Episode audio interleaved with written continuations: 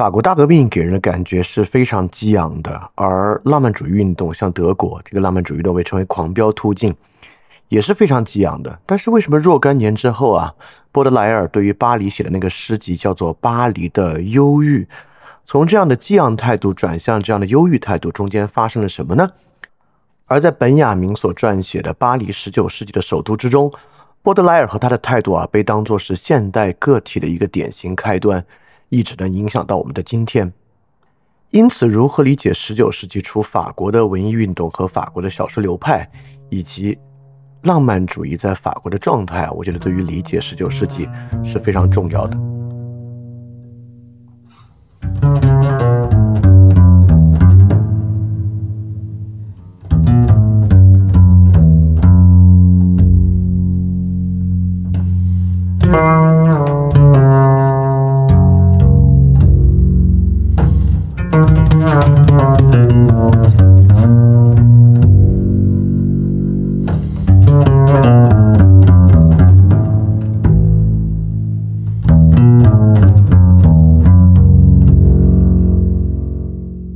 每一期二点零主体节目都配有讲义，讲义可以在 flipradio.dot3adisc.dot.com 下载。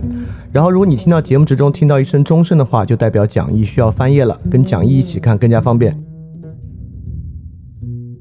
大家好啊，欢迎收听新一期的饭店二点零节目，我是李厚成，这是我们饭店二点零第四章的第十三期。呃，从上一期开始呢，我们进入对于十九世纪初的文学的介绍和表述，因为这一部分呢，离这一章的主题精神问题非常接近。上一期呢，我们主要讲了一个所谓的这个文学上的一个大断裂，这个断裂呢，就是十九世纪初文学到十九世纪中期小学小说的一次断裂。我们列举了很多十九世纪中期啊，英国和法国的小说啊，大家几乎都耳熟能详。很多都看过，连中学的语文课本啊都收录过不少。但是再往前二三十年呢，这些作品啊，几乎大家听都没有听过，看都没有看过了。这中间呢，一定有些什么重要的东西啊，才会产生这个断裂。所以上一期呢，我们主要是讲这个断裂啊。从这期开始呢，我们就一个一个来讲啊。法国在十九世纪初的文学，德国、英国分别讲他们的状况。那么这一期呢，我们讲这个法国的文学啊。就上一期，其实我们最后留下来了两个问题。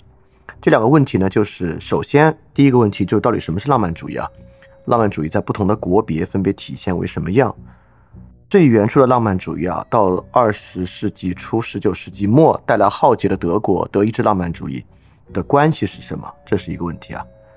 好，第二个问题呢，就是浪漫主义在当时影响这么大，为什么如此短暂？浪漫主义为什么快速地走向了现实主义？这浪漫主义到底发生了什么，导致，呃，从我们不熟悉的这些十九世纪初的文学家，走向了我们熟悉的那些十九世纪中期的巴尔扎克啊、雨果啊、英国的一众文学家？对在我们上一期的这个视野中啊，可能十九世纪初的这些文学家和文学事件啊，更值得我们关注。呃，我们当时有一个很重要的一个论断啊，就说十九世纪初的浪漫主义虽然很快速的终结了，因为呢，它已经不适应十九世纪新的挑战和新的状态了，但是它凝结下来这种人格，这种浪漫主义的人格，却深刻的延续到了今天。而这种人格呢，我们上期看，我们上期的标题就讲啊，这就是默人的精神拼图。默人的精神呢，就是从浪漫主义之后开始的。所以说，他在世界历史中才会如此有韧性。在浪漫主义运动已经消逝的几十年之后啊，他借瓦格纳卷土重来啊，形成德意志浪漫主义和德意志民族主义，又在今天啊，所可以说是渗透到我们生活的方方面面。所以说，对十九世纪初这三个国家的这个浪漫主义啊，确实值得去了解。今天我们首要了解的就是法国的浪漫主义。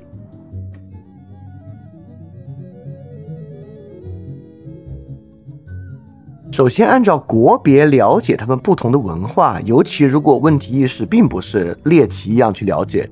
而是希望与我们今天生活产生关联啊，这个事儿还挺有意思的。其实啊，比如说德意志浪漫主义和我们今天生活的关联，我猜啊，如果你听饭店听的稍微多一点，嗯，这个问题你应该是能够就算你不能回答出来关联是什么，你应该能够强烈的感觉到，就我们今天的文化和德意志浪漫主义和德意志民族主义是高度类似的。那从这个角度之上呢，去好好了解德意志浪漫主义的起源和发展啊，应该是很重要，对吧？所以说，这个国别的文化对我们今天的构成的影响。那我们今天讲的法国呢？法国文化对我们构成了什么影响？或者说，法国文化在现代性中产生和发明出了一种什么东西啊？这是很有意思的问题啊。因为某种程度上，在构成我们今天的观念之中啊，我们当然认为。呃，我们本土文化对我们这里影响最大，对吧？应该要具有某种特殊性。但我们又知道啊，这个现代性过程呢，从制度到器物到所有一切啊，都是一次全盘西化的过程。在这个西化的过程中，其实接受了好多好多来自西方的东西啊。就如果非要说德意志浪漫主义对我们产生的影响呢，实际上就是从啊一战之前我们自己啊，在这个转型的过程之中啊，慢慢慢慢接受了这个德意志的路线。所以说这些文化构成的影响啊，我不会认为采取一种润物细无声的说法，慢慢慢慢的还没有这么一回事儿。我觉得如果一种国别文化对我们形成影响啊，是能够看得出一个明确的走向的。那么法国文化也是一样。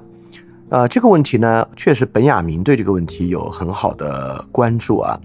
呃，本雅明我认为他有两本书都跟国别文化高度相关，一本就是叫做《巴黎十九世纪的首都》。另外一本呢，就是《德意志悲剧的起源》，这两本书啊，分别论述德国和法国的一种地文化，以及他们在现代性中的组成和观点。呃，尤其这本书啊，就十九世纪巴黎的首都，本雅明呢是从波德莱尔的诗作和波德莱尔的个性之上啊，去论述十九世纪这种文化的。按照本雅明这种观念啊，其实现代人呢都是某种意义上的一种波德莱尔的性格，或者十九世纪巴黎的一种性格。那当然，关键我们就是了解什么是十九世纪巴黎的性格，这就能够从十九世纪的文学之上去看到。所以说，如果今天啊政治实体的状态在我们这边，呃，很大程度上呈现为一个德意志浪漫主义的状态啊，那么在个人生活这一面呢，呈现出某种十九世纪这个巴黎的状态。呃，我立马举一个例子，能够产生比较好的关联。从个人的意义之上，有今天有多少人，不管他读没读过那些书啊，他的观念和存在主义观念是类似的，或者说和存在主义比较消极的那一面是类似的，就存在主义比较积极的那一面，那是个比较高的要求了。有多少人对生活的想法和存在主义比较消极的那一面是类似的？我我猜应该有很多啊。那实际上存在主义呢，是一个非常法式的一个哲学。啊，虽然很多人会认为二战之后的存在主义是从海德格尔开始，再到法国的，但通过今天就能看到啊，其实法国本身有非常浓重的存在主义基因啊，它就体现在这个十九世纪初的文学之中。而且通过这个，我们能够很明确的回答一个问题啊，就存在主义这个想法怎么来的？就存在主义这个想法到底是从什么历史过程之中产生的？我们今天就能够回答。所以说，应该能够发现啊。这些国别的文化，啊，虽然我们不是某种西方中心主义啊，但由于西方这些文化在近代史上举足轻重的作用，它确实塑造着我们本身的生活。所以说，国别性格与国别文化在现代性的构成之中，分别提供了什么样的角色和提供了什么样的质料啊？我觉得是一个很有意思的问题。而这种文化的传播方式，肯定也不是因为谁看了一本书、看了某个作品就接触里面的想法。而是这个国家，我们就拿法国举例啊。法国在十九世纪初所经历的这种矛盾，具有某种代表性，因此它凝结出来的某种现代性思想呢，具有某种代表性，能够传播到其他国家，被其他人认可。就是他的处境啊，化约了一种典型的主题和形象。请注意啊，这里面没有一点决定论的色彩，是什么意思啊？法国当时的处境。具有某种代表性，并不代表这种法式的理解是唯一的理解。但是，由于这种法式的理解啊，在当时的文化环境中，因着他们本身的文学作品啊等等等等，因为法国本身是个文化强国嘛，在欧洲传播开了，所以他们这种理解成为了我们面对相似困境时的一种理解方式。啊，我再说明白点，这很重要啊，困境是困境。困境的理解归困境的理解，这里面所谓的法国国别文化，这两个东西都有。第一，就是法国人在十九世纪初面临的困境具有普遍性，这推不出在这个困境之中只有一种理解方式，就是这种法式浪漫主义。但是呢，法式浪漫主义确实发生了，又因为法国本身的这个文化本身的这个文化强国嘛，它的文化影响啊，导致这种法式的理解辐射开来，成为应对这种困境一种普遍的理解方式。啊，我想强调就是这种理解方式不是对这种困境唯一的理解啊，对这里面没有这个决定论的空间啊，不代表近十九世纪之后我们就只能这么想，跟这个完全没有关系啊，甚至这这这绝对是不只是我要完全去反对的，这是尼采要完全去反对的点啊，就是这种历史主义的想法所以我们在讲这个国别文化啊，但并不代表它有它它有任何的决定论。好，我们往下。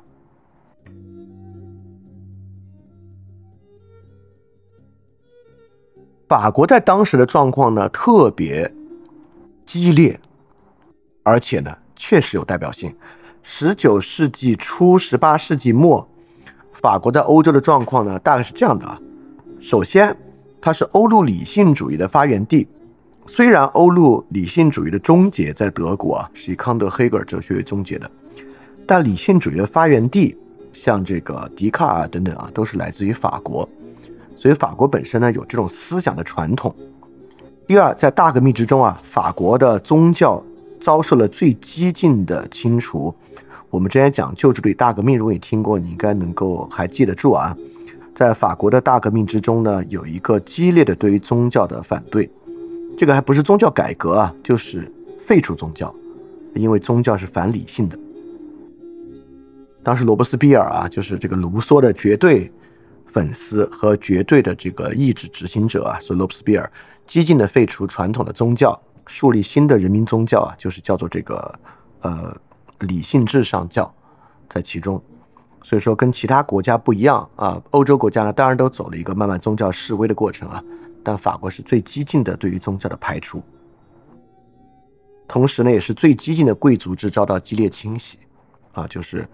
呃，之前我们讲那个旧制度大革命也讲过啊，就英国的贵族制是在与这个非贵族的逐渐融合之中慢慢退出历史舞台的，但法国的贵族呢是在断头台上退出历史舞台的啊！今天我们讲到的很多人，他们的家人啊都在大革命中遭到过清洗，比如说我们上次提到的夏多布里昂，夏多布里昂自己呃离开法国之后啊，但他的家人在法国呢很多都被砍头了，所以贵族制在法国呢也是遭到了这个激烈退场。当然啊，从十八世纪末十九世纪初啊，国内的秩序最激烈动荡的也是法国啊。法国从大革命开始啊，走入了不断的革命，大革命一次，三零年一次，四八年一次，对吧？我们都知道，整个十九世纪是法国在这个君主制、君主立宪制、共和制、帝制之间不断来回折腾啊，来回不断重现的一个过程。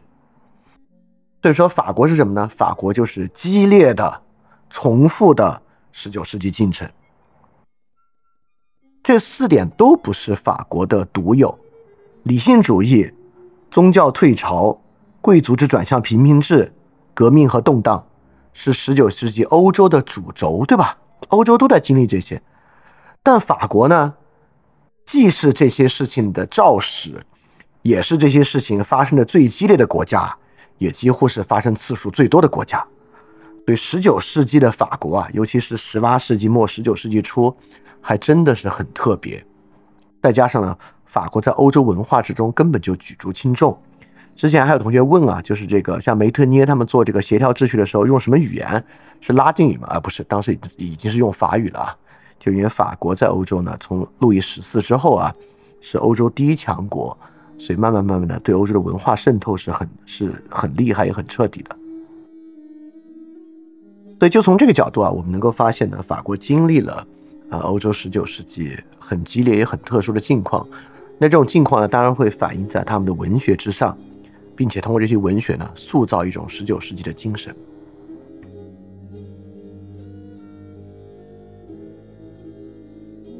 首先啊，对于这一代法国作者来讲啊，最典型的一个特征，这样激烈的动荡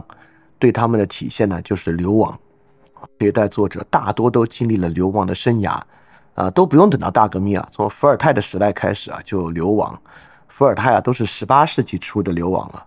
伏尔泰呢，因为当时写了很多反对路易十五啊和宫廷生活的文章啊，就流亡到了英国。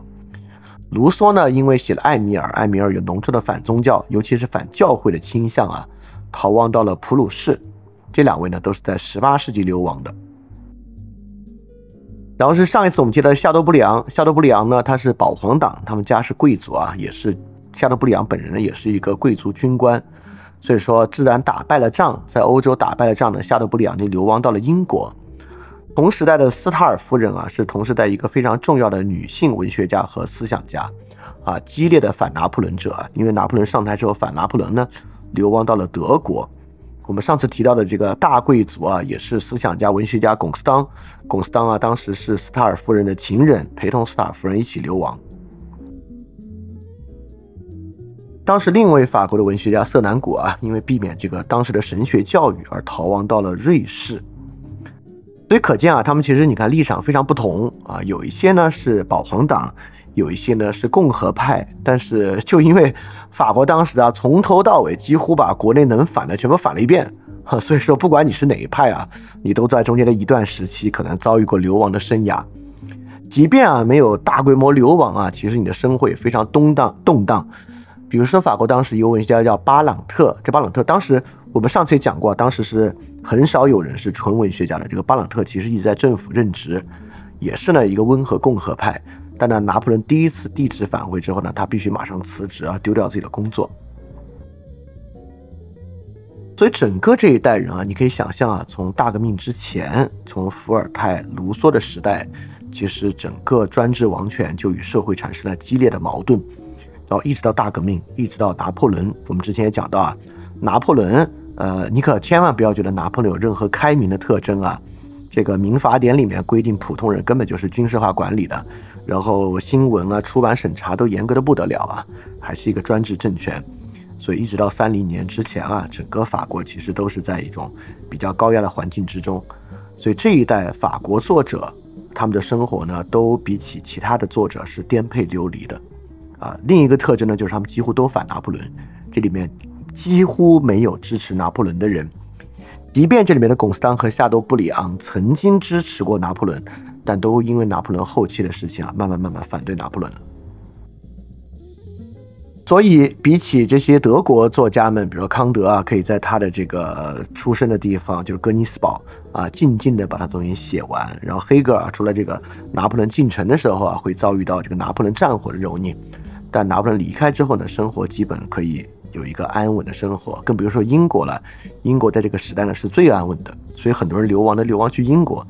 就流亡英国这个传统啊，其实从呃光荣革命之后啊，大家就都爱往英国跑。卢梭不也逃过英国吗？卢梭还跟这个修谟之间啊有一段芥蒂等等等等。其实很多人，伏尔泰也去过英国啊，也是去英国的。他们很多人去了英国。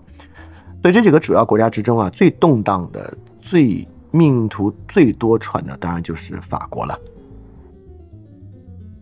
这种颠沛流离的流亡生涯啊，在这作者身上呢，其实是留下了很多痕迹的。但最大的痕迹呢，可能还真不是伤痕文学。这些人没怎么写伤痕文学，他们的文学题材我们一会儿讲啊，他们都在写什么。但有另外一个比较有意思的点。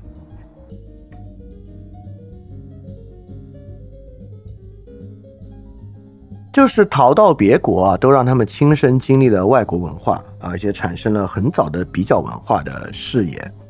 首先啊，比较文化在当时，呃，为了抛除一种这种中心化的基督教神学的思想啊，本来就在当时很火。比如在在德国，大家都知道这个印度思想非常火，像叔本华什么都是很痴迷于这个印度哲学和印度思想。呃，像之前这个孟德斯鸠呢，也写过《波斯书简》，对吧？就是对波斯这个异域文化的兴趣。但这些呢，更多还都是靠想象啊。这些直接去到流亡到这些国家的人呢，其实能够更好的直接观察。伏尔泰呢，就写出了这个哲学书信，专门介绍这个英国的思想，尤其是英国的科学啊，介绍给法国。夏德布里昂写的《阿塔拉》，我们不是说他写这个北美印第安人的生活嘛，直接来源于他在美国的经历。他在美国呢也探访过印第安的部落。这个斯塔尔夫人啊，流亡到德国之后写了一本，当时在法国呃，既是禁书啊，也非常著名的一本书，叫做《德国论》，当然是一本夸德国的书籍啊。这三个呢，这三他们去到这个异域文化之中啊，其实大大多数对这个异域文化本身是持有肯定的态度的。持有肯定态度一个很重要的原因啊，就是其实这些都是他们反过来理解和批判法国的一个支点吧。他山之石来攻玉，攻的呢就是法国本身的文化。伏尔泰当然用英国的科学，用英国的尤其是牛顿这些啊，来这个抨击法国本身这种理性思想的迂腐。夏多布里昂的阿塔拉呢，也使用这个北美啊这个淳朴自然的天性，反过来抨击法国社会本身的腐朽。那么斯塔尔夫人的德国论呢，是用当时德意志那种在他看来啊非常热忱的文化来抨击法国本身这种消极的这种悲观的色彩。当然啊，因为他们的主要问题意识呢，都是反过来批判法国，呃，对于其他文化呢是有抬高的倾向的。比如斯塔尔夫人的德国论呢，其实并没有看到他最后德国这个在他看来啊热情且具有活力文化最终可能的走向啊，所以这个是也是一个很有意思的现象。但这种比较文化呢，在十九世纪有另外一个很重要的一点啊。因为在十九世纪之前，这种比较文化色彩比较少。呃，某种程度上，我们可以说，欧洲虽然各地有方言，但实际上是一种文化，就是天主教文化，对吧？因为在过去这个神学占据核心统治的时代，尤其是这个教皇和这个天主教教会的权力很大的时代，欧洲就是一种文化嘛，要么就是异教文化，要么就天主教文化。在天主教文化内部呢，做的东西啊，做的事情啊，使用的语言啊，拉丁文啊，都是高度。统一的、高度整合的，我们可以说欧洲当时就是一种文化，但慢慢慢慢的这种比较文化的出现啊，其实本身也昭示这个基督教神学这个体系的瓦解。对于异域文化的兴趣啊，反过来呢，其实也是对于本国文化特点的挖掘，慢慢慢从这里面生长出来一种浪漫主义的支脉啊，就是民族主义，这也是很重要的一点啊。所以说，所有这些呃这些流亡作者呢，虽然在向法国介绍着别国的经历啊，但本身反过来也促进了法国民族主义的发展。好，所以我们现在大概知道了啊，我们知道啊，就通过所有这几期，我们应该慢慢了解了，法国当时真是乱糟糟，而且是欧洲最乱的国家，而且这个乱可不是一般的秩序丧失啊，就是浩劫，就是浩劫。就因为是这样的浩劫，我们才能够理解为什么有欧洲协调秩序，为什么有反法同盟。这真的不单单是其他国家，呃，哦，其他国家的贵族为了维护什么什么既得利益啊，去反法啊，呃，好像法国代表着这个平等、光明啊，完全不是啊。这个法国，尤其是拿破仑上台之后啊，是一场大大的浩劫，这个我们在之前已经介绍过了。因此，法国的境况呢，在当时具有这样的特殊性，啊，这些流亡作家们呢。就通过他们的书写啊，塑造了这个法式的浪漫主义的文化。好，所以我们这一期呢，就好好来理解理解他们。首先，我们还是从他们的这个思想背景开始。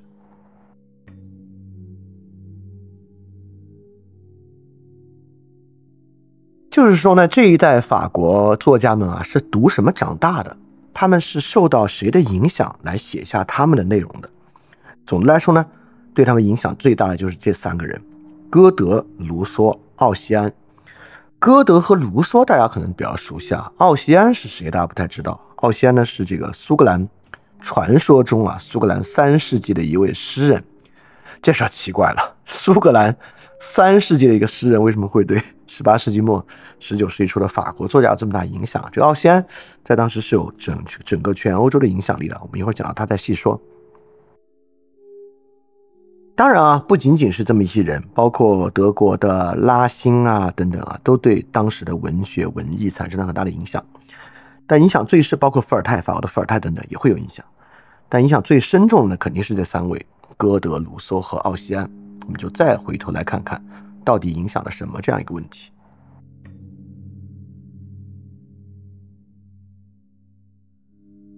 我们不说虚的，直接说最实际的。就是从作品来讲啊，对当时影响最大的卢梭和歌德的作品呢，就是《新爱洛丽丝》和《少年维特之烦恼》这两本书啊，一前一后，呃，卢梭的还要早一点呢，然后歌德的呢要晚一点。但这两本书的内容高度类似。第一，他们都是书信体啊，当然，当时书信体的小说很多，不仅这两本啊，但他们都是书信体，而且他们都在写这个禁忌之恋。这个新爱洛丽丝呢，是这个家里面的教师啊，家教和这个家里的小姐之间的爱恋。少年维特之烦恼呢，是维特和一个已经订婚的人之间的恋情啊，都是禁忌之恋。而之后这些人啊，写的都是禁忌之恋。阿塔拉写的是不同宗教的禁忌之恋，啊，我们之前也说过这个人与蛇的禁忌之恋那个异世界小说啊，啊，包括还有这个龚斯当的小说啊，也写的是这个两个贵族之间，啊，这个并没有什么禁忌性啊，但是也是以这个爱情为基础的。所以这个时候啊，兴起了一波对于爱情的撰写，而且呢，这个爱情啊。主要的矛盾都是与社会发生的激烈矛盾，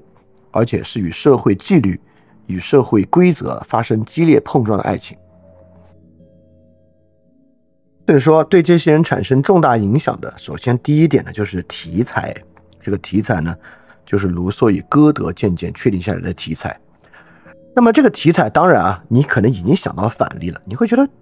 这不亘古不变的主题吗？古希腊悲剧里面也有与社会激烈碰撞的爱情啊。美迪亚，对吧？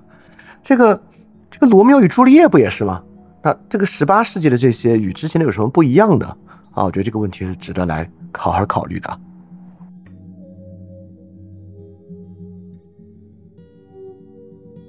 诚然啊，这个禁忌之爱非常非常古典的主题，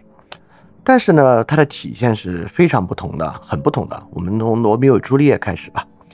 这罗密欧与朱丽叶，我觉得大家大概知道吧，因为这么有名。罗密欧与朱丽叶呢，他们两个就是无法相恋的原因啊，是他们两家是世仇。这两家是世仇啊，这个罗密欧还杀了朱丽叶的哥哥，等等等等的。所以在这个情况之下，他们是不能够相恋的。就是为了他们在一起呢，他们决定私奔。这个这个故事最后的矛盾啊，和这个高潮是什么呢？就为了他们俩真的就真的很想在一起啊，他们就想私奔。私奔的方法呢，就涉及到啊，这个朱丽叶要先服毒假死，然后醒来之后呢，再跟他私奔。他服毒假死之后呢，就他家人以为他死了，清洗他的这个社会身份。但中间出了个岔子，这个朱丽叶呢是要把这个假死的消息托人告诉罗密欧的，但是这个人没没有能够及时把消息告诉他啊。这个罗密欧以为朱丽叶真死了。啊，结果呢，他不愿意独自活在世界上，他就自杀了。朱丽叶醒来之后啊，发现罗密欧自尽了，他也不愿意活，着跟着自尽了。啊，所以说这个呢，就是这个悲剧。但这个悲剧结尾呢，有一个相对好的结局啊，就是这个两个家族和好，作为了最后的结束。就是你会发现啊，这个故事最大的矛盾呢，当然是这两个家族的矛盾了，但还有一个更大的矛盾，这个更大的矛盾就是那种命运的捉弄，对吧？也就是说。如果那个传信人真的及时把消息传给了这个罗密欧，那大团圆结局啊，就朱丽叶假死的成功，两个人一起就是奔向幸福的生活，对吧？所以根本的问题啊，是这个误解，是一个命运的捉弄。这个故事啊，是有一个原型的，原型呢是更古老的一个悲剧故事啊，就叫这个 Priamus and Thisbe。这个 Priamus Thisbe 是一个。古罗马时期啊，或或者更早时期的一个这个悲剧，这个悲剧跟朱利欧罗密叶基本上就是完全一样，啊，故事的背景是在古巴比伦，他们两家呢也是住得很近，就住在隔壁，但两家不和，所以说由于不和呢，他们两个家，他们两个人就不不能够结婚，甚至都不能够接触。但这两个人呢也是非常相爱啊，他们通过他们两家啊，就是隔壁嘛，就。通过墙上一条小裂缝，哎呀，彼此进行交流啊，倾互相倾诉，所以感情啊就与日俱增。然后呢，他们也像罗密欧朱丽叶一样啊，他们决定一定要见面，要在城外啊泉水旁的一棵桑树下见面。同样发生了这个同样的这种命运的捉弄和误解。就这个 Tisbe 先到了，这个 Tisbe 是个女生啊，这个先到了，但是呢，有一个母狮子啊来到这个。泉水边狩猎，他就把他吓跑了。这个 Tisbe 逃跑的时候呢，他的面纱就掉下来了。这个母狮子嘴上啊还残留着就是它刚刚杀掉其他猎物的血迹，所以这个母狮子的血迹啊就沾到了这个面纱之上，这个面纱就被母狮子爪子撕破了，而且沾到了这个面纱上的血迹。然后呢，这个男主人公啊 Priamus 就来了。这个 Primus 赶到啊，看到了面纱、血迹和母狮的足迹，就觉得 Tisby 肯定被这个母狮子杀死了，就是悲痛欲绝，自刎于桑树之下。然后 Tisby 回来之后啊，一样的故事，看到这个 Primus 死了之后呢，他也悲痛欲绝，不愿意苟活，接过他的剑，结束自己的生命。然后呢，啊，他们的血就那么流到桑树之下。呃，相传啊，这个桑果之前是白色的，为什么桑果最后是血红色呢？就是众神啊被他们这个悲惨结局和这个爱情所感动啊，决定这个桑果就要保持这个血红色，也纪念他们的一个激情。对，啊，我们今天如果你吃桑果，你会发现如果桑果你咬破了沾到手上，真的还挺像血的，就从这个神话故事开始。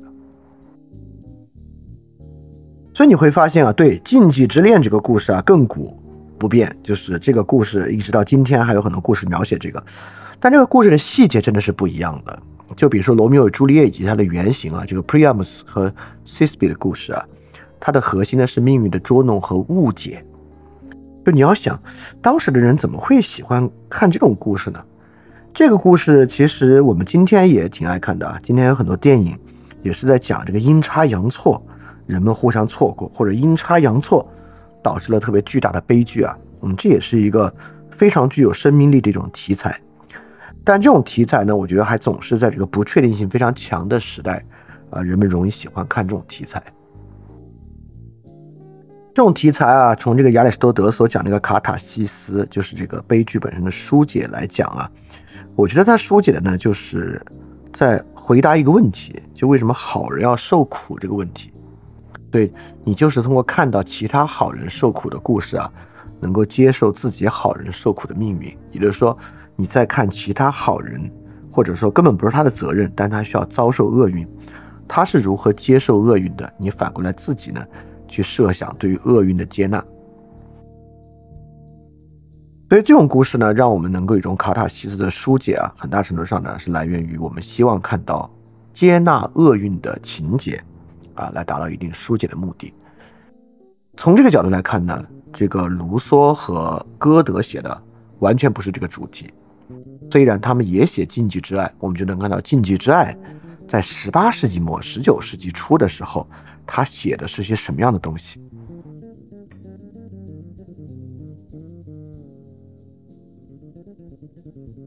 卢梭这个小说啊，就是《新爱洛丽丝》。新艾洛丽丝呢，它的冲突并不是命运的捉弄，而就是贵族制。它是个这样的故事啊，就是阿尔卑斯山脚下呢有个小城，这个小城呢有一个平民阶层，这个平民阶层的这位男士呢，就当了一个贵族家庭的这个家庭教师。这个家庭教师呢有这个姐姐和妹妹两位啊，很快呢姐姐和这个家庭教师就相爱了。但是呢，他的父亲坚决反对，对吧？一是一个是平民，一个是贵族，而且呢，这个姐姐啊已经许配给了一个俄国的贵族，要跟这个俄国的贵族结婚。所以说呢，这个家庭教师啊，这个男主人公就是与这个女主人公啊，跟这个姐姐就不得不分离了。然后呢，他在父亲的恳求之下呢，也同意了这个俄国贵族的婚姻呢，就结了婚。但结了婚之后呢，这个女主人公啊。把她与男主人公这个平民的关系啊，开诚布公的告诉了自己的丈夫，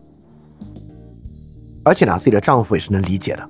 所以自己丈夫并没有觉得怎么怎么样啊，所以丈夫觉得我能理解你对一个人有这样的感情啊，他还邀请啊这个男主人公回到了这个小镇，这个男主人公离开之后啊，心灰意冷啊，就周游世界去了，所以最后呢，接受邀请回到小镇啊，已经是六年之后的时候了，六年之后回来之后呢，他依然爱着这个女主人公啊。就希望跟他重温往日的这个这个温存，但是呢，这个女主人公虽然能接受他回来，对于他新的爱情啊，却非常的坚贞，就没有做出任何逾矩的事情啊，所以他们就维持了这样一种非常具有德性的感情在其中。最后，这个女主人公呢，因为她的儿子落入湖中啊，她要去救他，就染病了。最后呢，这个女主人公就她的，你看她的不幸就不是因为命运捉弄啊。是因为她的品德，最后这个女主人公呢就要离世了。离世呢，她就嘱咐这个男主人公啊，希望能够照顾他的一家人，并且与他的妹妹结婚，因为他妹妹还没有结婚。他答应啊照顾他的家人啊，但是却拒绝跟他的妹妹结婚，这么一个故事啊，也是非常坚持他自己的追求，很纯粹的这么一个故事。所以你看这里面的冲突呢，是两个东西，两个东西呢都是卢梭意义上的自然。第一个东西呢，就是爱情本身的激烈，就这个男主人公平民和这个贵族大小姐啊之间的这个爱情的极度的激烈和这个热忱啊。和美德的冲突，这个美德其实在这里还不是，呃，社会的戒律啊。比如说，这个女主人公为什么要维护对她后面丈夫的忠贞啊？在卢梭的描写中，这不是社会的清规戒律，而是一种自然的美德啊。在这里面呢，他们的爱情啊，真的是特别特别的激烈，呃，激烈到什么程度呢？就是。法国当时的上流社会啊，在卢梭看来是那种惺惺作态的啊，就是戴着假发，在这个上流的舞会啊，这个尔虞我诈的这么一种爱情啊。但他们的爱情啊，都是首先啊，这个新阿洛丽斯在文学上呢，呃，由于自然主义嘛，开创了很多自然的描写，所以这个男女主人公谈恋爱的场地啊，湖边、树林、山峦，都是在这种呃完全自然的环境中谈恋爱。呃，他们之间的一些亲密举动啊，带来的带来的这个反应都是极其热烈的。比如说有一次啊，这个女主人公要向男主人公亲吻的时候，这个男主人公激烈到什么地步？激烈到马上突然就昏厥过去了，就是凶猛的这种感情的冲击啊，就是冲击到昏厥的地步啊。这个与上流社会那种惺惺作态的那种做作是不一样的。第二个呢，就是这种自然的美德啊，也是特别的坚持。所以，即便是两个人如此相爱，但这个女主人公在有了家庭之后呢，不会再做任何出格的事情。好，所以这是卢梭所写的这一部啊，大概就是这样的一个事情。这个事情呢，对之后啊产生对于法国人产生最大的影响啊，其实就是自然啊。卢梭的自然呢，呃，产生了很深的影响啊，包括对自然的描写，包括高贵的野蛮人影响了阿塔拉等等等等的题材。但自然，我想多说一句啊，就这里的自然是什么？这里的自然和我们在之前讲共和制的时候讲自然权利那个自然有啥区别？是有很大区别的。第一，这儿的自然啊，讲的是物质自然，对吧？讲的还就是那个自然，讲的是河，是山峦，是树林，讲的是这些自然。但我们讲自然权利的时候，自然啊，讲的完全不是这个自然啊。好，我这里。引述饭店特别特别早有一个有有有一个观念，那个观念我觉得很有价值啊，就是第一自然与第二自然的区分。当时我们讲啊，第一自然呢指的就是这个物质自然，指的就是树林、海洋、山峦。你看这个海洋这两天也有很大的争论啊。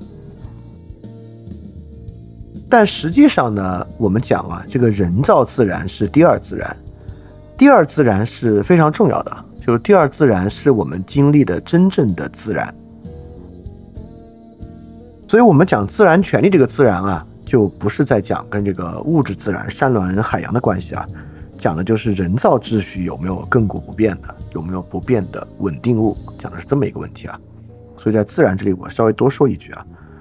多说这一句呢，我们就要反过来看这个自然哪儿来的了。首先啊，我们知道卢梭是一个反社会人格，这这这这可不是我。用一个现代词汇去开他的玩笑，这真正的反社会人格，我们甚至可以说反社会这个事儿就是从卢梭开始的。卢梭要的自然啊，反对的就是第二自然，对吧？反对的就是我们的人造自然，他要用第一自然来替代第二自然。啊，卢梭是反对一切社会的规范，因此在这里呢，希望人与真正的真理或者自然能够产生一种直接的联系。所以这是那个著名的浪漫主义画作啊，那个白垩纪山岩，一个男的，我们看那个背影啊，站在那个山之间的那个样子，就是描绘了这么一种状态，就人可以直面真正的自然和真理这的这么一种观念。对当时的自然呢，是作为社会的对应物出现的，是因为一切社会规范在人们看来是虚伪的，是崩溃的。就比如说这个传统的宗教的一个非常教条的秩序。和传统的这个政治社会秩序，都在他们看来是很矫揉造作的、很教条的，所以人才需要离开这些，去直面真正的自然，并在自然之中重新啊与这个纯真的东西或高尚的东西产生连接。所以，为什么会有自然这个玩意儿啊？其实是在替代宗教真理和替代宗教秩序。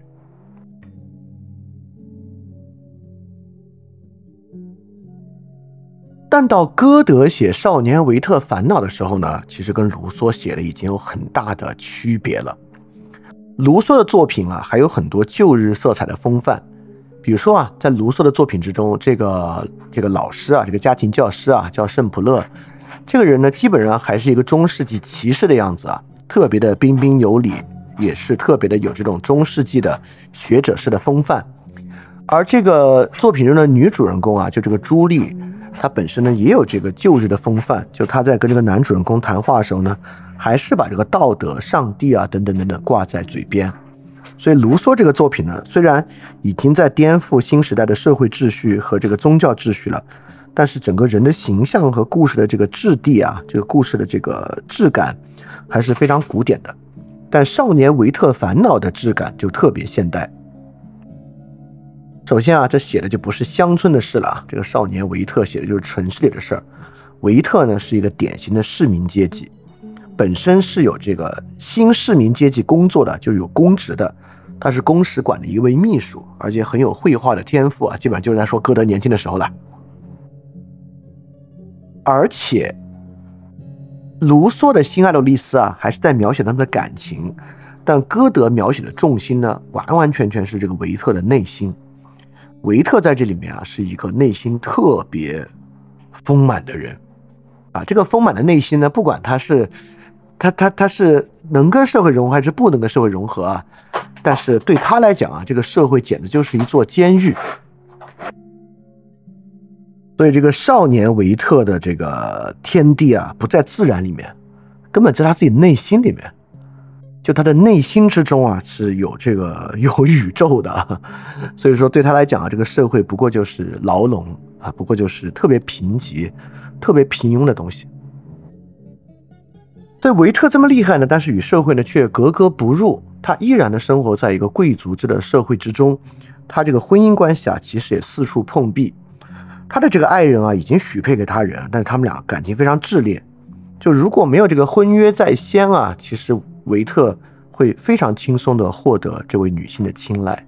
但这位女性最后在维特的视野中啊，不得不被许配为一个平庸的人的这种宿命。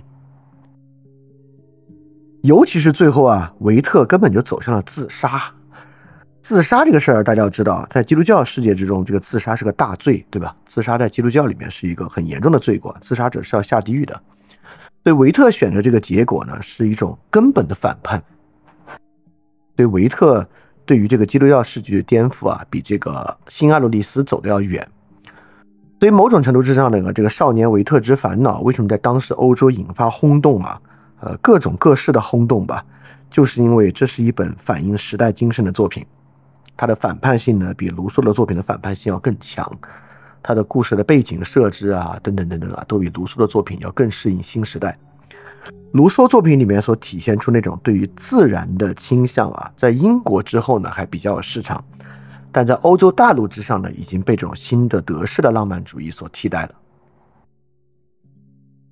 所以你看，卢梭作品的重点啊，是人的自然的真切与美德，与社会的矫揉造作之间的一个对比。但对于歌德来讲啊，已经是。人本身内在世界的丰富和高大，与社会本身平庸的对比了，就是在这个时候，社会已经远远落后于了当时的人，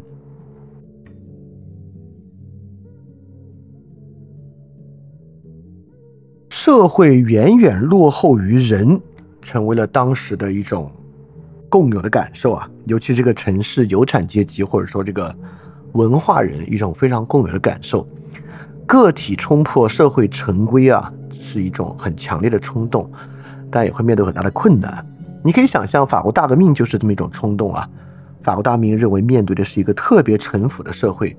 臣服到我们应该把它彻底颠覆掉的一个地步。所以从卢梭那种强调自然的个体，到少年维特的烦恼啊，这个个体几乎已经拥有了某种神性，就几乎已经成为了至少成为了他自己的神，具有内在神性的个体啊，和平庸的、陈旧的、陈腐的社会之间所产生的冲突呢，啊，成为了呃浪漫主义里面一个特别重要的一个内涵。当然啊，之后呢就变成了。具有这种内在神性的民族，对抗平庸和城府世界的一种对抗。大家可以想想啊，这个第三帝国德意志浪漫主义是不是在说这个？包括大家可以想，现在俄罗斯啊，讲的是不是道德品质高尚的东正教民族对抗堕落世界的这么一个叙事？啊，大家不要小看这个叙事啊，这个叙事呢就是德式浪漫主义。当然啊。这也昭示了当时社会阶级一种无所适从的感觉，就是接受了启蒙思想，甚至接受了后启蒙思想的社会市民阶级，面对宗教和贵族制社会的无所适从感，也就是说，法国当时的第三阶级的那种感觉，或者说离开英国的美国人和英国国内发动光荣革命这些人所产生的感觉，他们之所以要追求这种革新，就是他们感受到了。就是周围的一切实在太臣服了，就这种教条的宗教，这种教条的等级制实在太臣服了。就是在这种情况之下，我们感觉到啊，社会远远落后于人的这种感受。所以就在这个基础之上，才有所谓的狂飙突进嘛。就是所谓狂飙突进啊，就是一种特别尖锐的要打破规范的一种想法啊，这是浪漫主义一个很大的核心啊。好，在这个核心之上啊，看上去是特别锐意进取的。我们现在来补上最后一块拼图啊，就是它不锐意进取的部分在哪里？是大家不太熟悉的。我们刚才讲的奥西安，这个奥西安不得了啊！奥西安当时是征服了全欧洲的一个诗人，像歌德啊，这些都是读过奥西安的。拿破仑也非常喜欢啊，拿破仑认为这比荷马史诗还要好啊，这是真正的古典诗。对奥西安呢，综合了欧洲当时人所要的一切，崇古，对吧？这是三世纪的诗人，相传啊是三世纪的苏格兰诗人，神秘、悲剧、史诗、忧郁的情怀啊，欧洲人当时所要的一切。所以说，卢梭和歌德啊，体现出了当时的体裁，但奥西安呢，体现出了当时的风格和情感的基调。这个情感基调就不像我们所刚才讲的那种狂飙突进似的，当时欧洲人的真正基调是一种浓浓的忧郁。奥西安说是三世纪的苏格兰诗人啊，但实际上很多人认为呢，他根本就是十八世纪的另外一位苏格兰诗人，就是假借一个三世纪的苏格兰诗人来写的。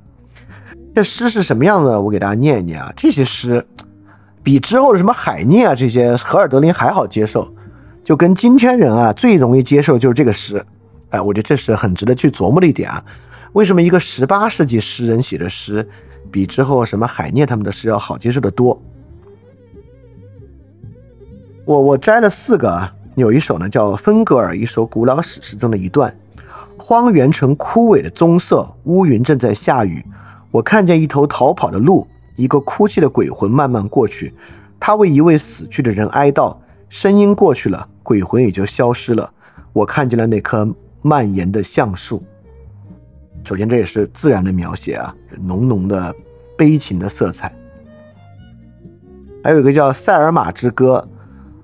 柯南的声音是如此微弱，但塞尔玛的灵魂却强大无比。我的太阳已经落山，我已在我的时代中绽放。我什么时候能够重新充满力量起身呢？我的光束又被困在哪片黑云之中？还有一种呢，叫 Lasmon，Lasmon 就是诗里面的一小段啊，说在和平中，你强大如泡沫中的大浪，你的船只越过大洋，如同海浪的力量；但在战争中，你却像湖中的一片薄雾，太阳会用它的力量将其驱散。啊，这是一个蔑视敌人的诗啊。还有一个是叫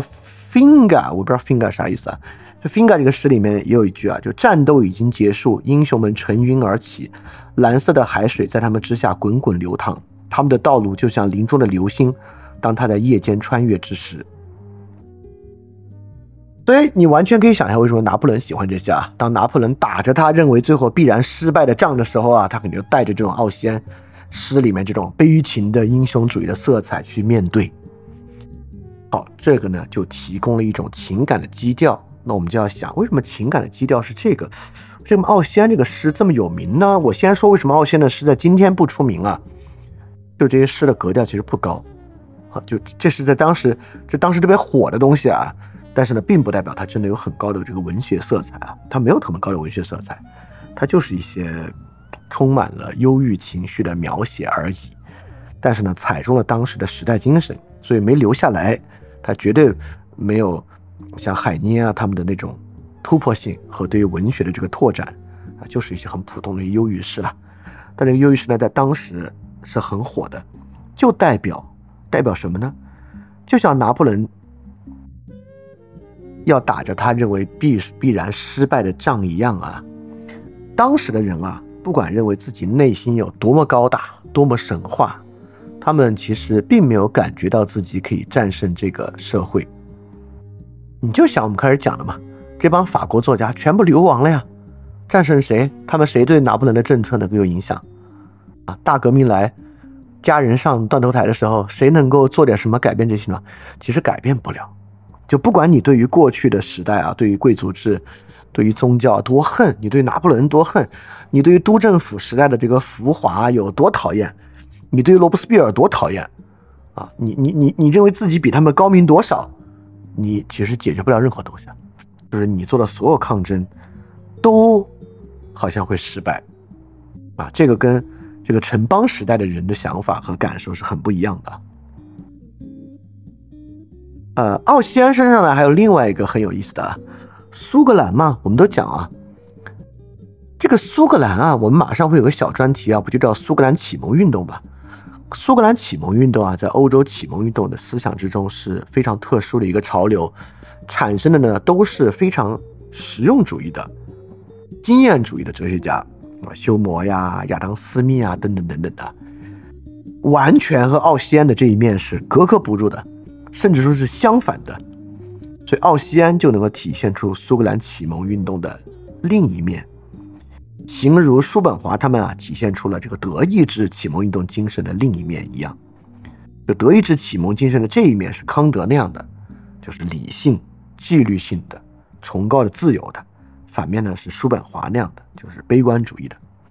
那苏格兰启蒙运动也一样，这一面呢是斯密和休谟那样的，另外一面呢是奥西安这样的。啊，所以奥西安这个东西呢，我们到讲苏格兰启蒙运动的时候，我们还会再讲。啊，但我们今天呢感受到。这个呢，锁定了十九世纪文学的情感基调，所以到十九世纪初啊，十八世纪末啊，人们对于当时所处环境的基本感觉，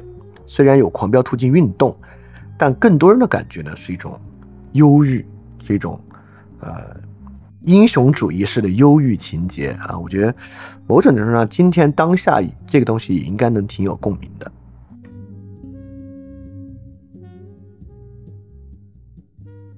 所以最开始这帮法国文学家啊所接受的时代背景呢，就是第一爱情题材，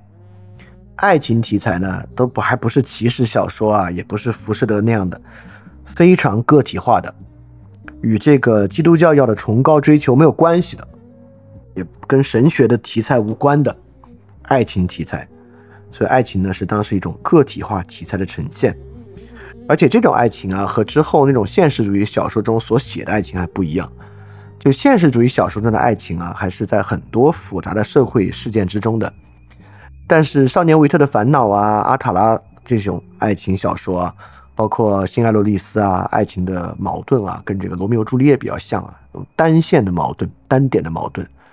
所以就是爱情抗衡社会，大概这么一个观点啊，这么一个题材。然后呢，是从卢梭的自然主义啊，到歌德的个体神话。总的来说呢，都是跟时代格格不入的。就当时写的呢，就是与时代格格不入的爱情。这爱情是如何与这个时代本身的特征格格不入的，而其根本的是一种忧郁的气质，就是这种爱情追求一种壮志难酬的，都不是悲剧感了，而是本身是一种忧郁感。悲剧呢，你可以想象是一个人在特别大的激情和激烈的冲突之中走向结束，但忧郁呢，更像是一个很漫长的一个煎熬啊！不管是新阿罗里斯还是少年维特的烦恼，虽然少年维特的烦恼有一个比较激烈的结尾，但前面的过程啊，是一个慢慢慢慢煎熬的忧郁的过程啊。之后的小说啊，尤其是我们上次提到那个心理分析小说的开始啊。就是龚斯当那个小说本身体现的也是这种忧郁的情绪，所以你可以想象当时的法国人啊，后面呢是远远被抛下的贵族社会和宗教，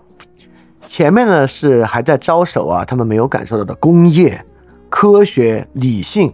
这个东西啊，要到十八世纪中后期啊，才慢慢成为社会主轴。也就是说，这个时候所有的旧日的生活秩序已经完全打破了，新的生活秩序呢？看不到，不知道是什么，啊，没有感觉到一个新的东西能够替代过去所有的那一切。但是呢，不舒服是真的，就是这个与社会的格格不入是真的，其实跟今天一样了。今天难道我们就这么说，今天科学能够成为这个社会的主轴吗？能吗？它它显然不能了，对吧？在哪个国家能，哪个国家都不能。所以这个在这个情况之下，其实。为什么说十九世纪凝初凝结下这个人格，这种浪漫主义在今天一样有效呢？就当时法国人遭遇的问题，我们一样嘛。而且他们对生活悲观的体认啊，这种长期忧郁的体认啊，就是这种不断失败的革命之中啊，逐逐渐的积累下来的啊。它跟其他国家不一样，比其他国家啊的经历会更加悲惨一些。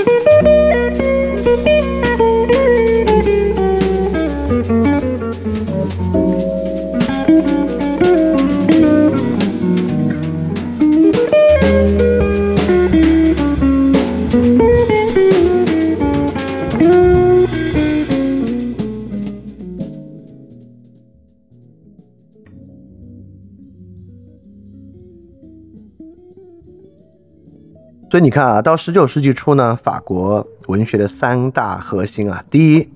就是浪漫主义，呃，除了尤其是法式的浪漫主义啊，几乎唯一的这个主题爱情。请注意啊，这和浪漫的爱情两回事啊。就我们说浪漫的爱情这个浪漫，和浪漫主义的浪漫还是两个东西啊。浪漫主义的爱情指的是爱情那种纯粹的精神特征，爱情那种超越理性的，像。歌德写的少年维特根斯坦少年维特一样，那种强烈的激情，这个是浪，这是这是这种爱情主题的原因。因为爱情这种关系在社会里面是最容易，嗯，没有算计、脱离社会成规的一种感情，而且它恰恰就是在跟社会成规的对抗之中来体现出它的强烈特征的。啊，这个是爱情的第第一特点啊，就是爱情这个题材。呃，刚才中间就有人，呃，打在评论区的评论说，这个爱情是不是政治情绪的抒发？不是，不是政治情绪的抒发，是当时的十八世纪末十九世纪初的人啊，认为爱情是比世俗事物要高得多得多的一种情绪。今天不是也一样吗？就世俗生活是一种低级的对象，爱情是一个高级的对象。所以才要写爱情。你可以想象一下，就是这个浮士德博士啊，人间的一切事物啊，一切知识都掌握了，新的挑战都是爱情情爱啊。这爱情情爱比这些世俗事物在当时的人看来是一个高得多的东西。今天我们一样这么想啊。今天为什么电影要编这个爱情战胜一切啊的这种观点，本身就是这种呃浪漫主义的情绪在作祟，只是在今天的这很多电影作品里面，它只是做的比较俗气而已啦。第二点呢，就是自然个体跟对时代的超越性，他们都能感受到已经远远超出了他们所在的时代，他们活在一个陈腐陈旧的过去之中的感觉。第三个呢，就是忧郁的气质，这里面并没有一种强烈的战斗热情，呃，更多的呢是一种浓浓的忧郁啊，所以这个是当时的三个特征。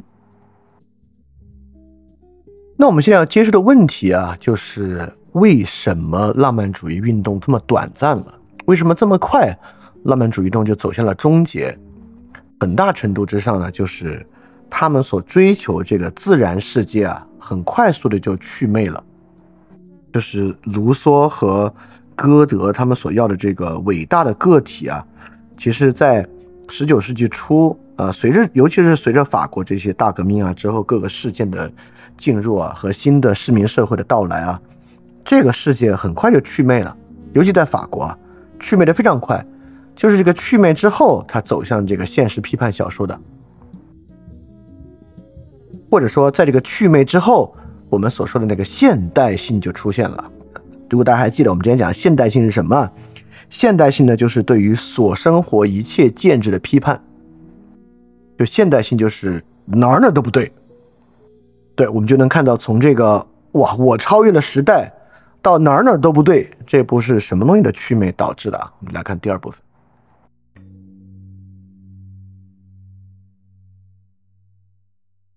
我们首先呢，回到夏多布里昂，从夏多布里昂身上呢，我们能看到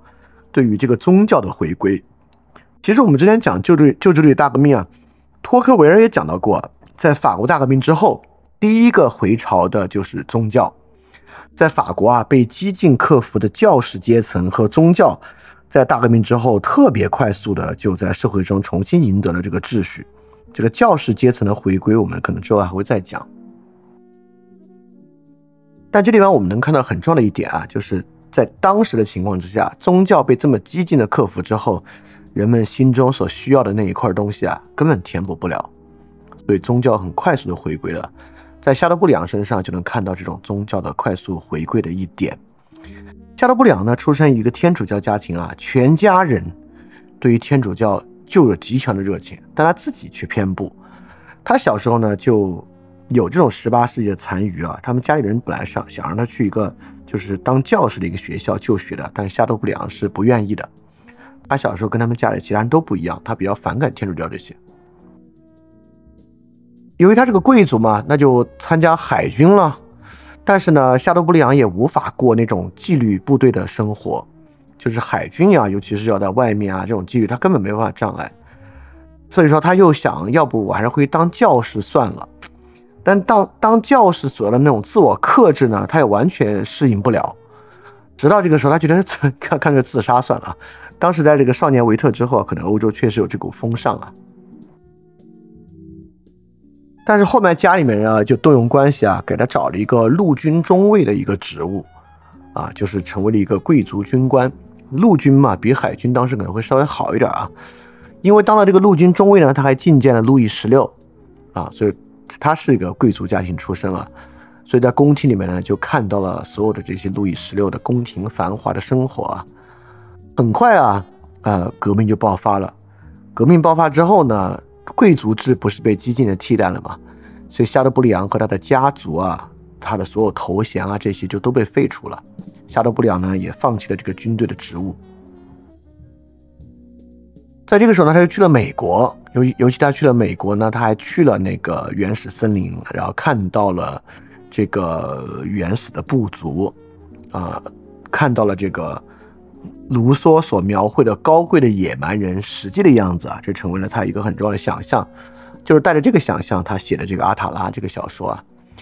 然后之后呢，这个法国保皇党啊，开始对这个革命军作战，就是到这个罗伯斯庇尔中后期啊，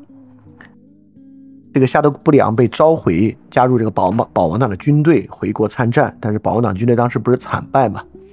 然后惨败之后呢，然后夏德布里昂就也是受伤，然后被俘，然后出来之后呢，在整个这个过程中啊，他就流亡去到了英国，在英国呢就一直在写这本书，这本重要的书呢就是《基督教的真谛》，所以夏德布里昂呢反从小一直反对这个基督教，也不愿意当教师啊，但是在这个经历了这一切之后呢，面对了对于基督教的回归。拿破仑上台之后呢，废除了之前啊这个罗伯斯庇尔政府就共和政府对于宗教的敌视啊，在法国希望恢复天主教，因此啊，夏德布里昂呢自然是受到了新政府的这个接纳。新政府会认为，你看这不就是又是旧贵族，又是能够重建宗教秩序的宗教秩序的多好。直到啊这个拿破仑又做了一个接受不了的事儿。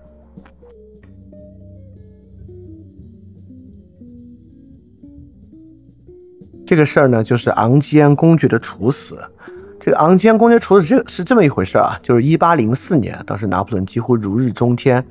法国保皇党要刺杀他，但刺杀失败了。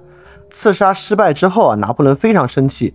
直接派军队出境到德国，绑架了路易十六的一个继承人，就是有继承路易十六权力的一个人，就是这位公爵。然后抓回来之后，直接以叛国罪的名义处死，就是。这就是迁怒嘛，对吧？而且这是波旁王朝的，所以拿破仑因为被保皇党刺杀，然后直接抓了一个波旁王朝有继承权的人来处死，这个对传统欧洲贵族制啊是一个特别大的挑战和反叛。然后反法同盟的的成立啊，很快就是呃，很快就在这之后成立了。所以夏德布里昂在这时候呢，也与拿破仑政府分道扬镳，啊，彻底决裂了，就是因为这个对传统贵族制做了这么离经叛道的一件事。在这之后呢，他其实完全没有办法在社会上找到一个更合适的位置啊，就一直以写作为生，就这么一个状态。他在英国其实过得已经很潦倒了，因为原来的贵族生活已经完全失去了嘛，然后自己的很多家人在罗伯斯庇尔的恐怖统治之下全部上了绞刑架，啊，他在英国也很潦倒，基本上以这个教英国人法语为生啊，就当一个家庭教师为生。所以，为什么夏多布里昂会回到宗教啊？这是一个很有意思的问题。这个问题呢，他是直接在书里面就回答了的，就是他在这个勒纳的这本书里，呃，在这个回忆录里面啊，他就讲到了自己到底是怎么样回到宗教的。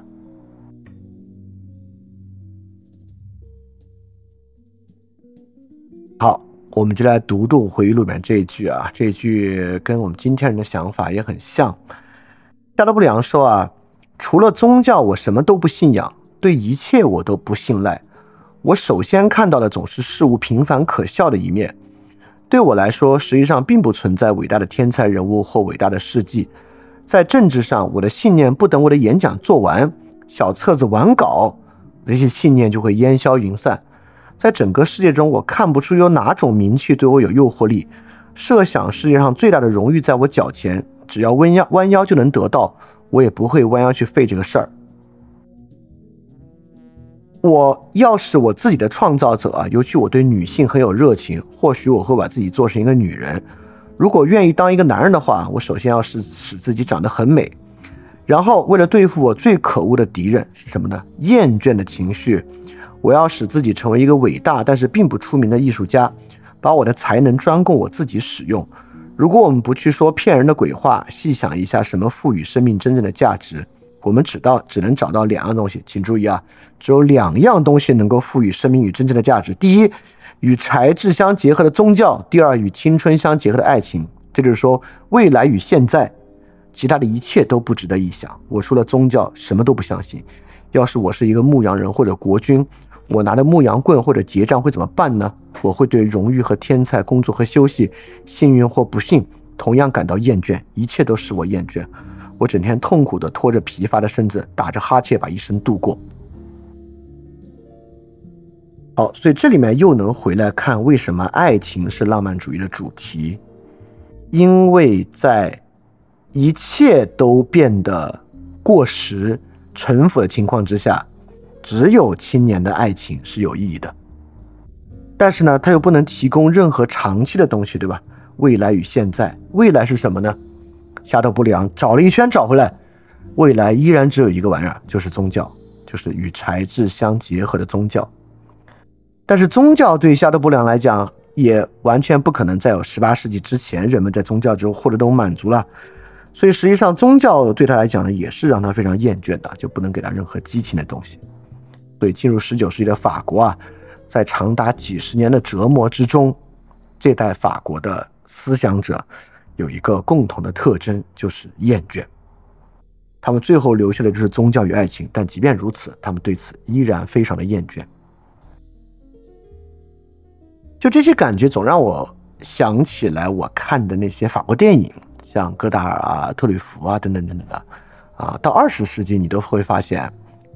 跟就是这个东西啊，一直延续到了至少那个年代的法国电影的主题啊和感觉都跟这个高度相关。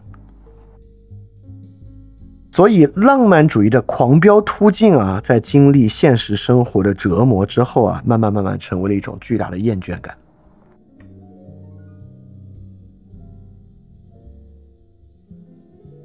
所以，用这个翻言翻语来讲啊，就这个中间尺度世界已经全面失序了。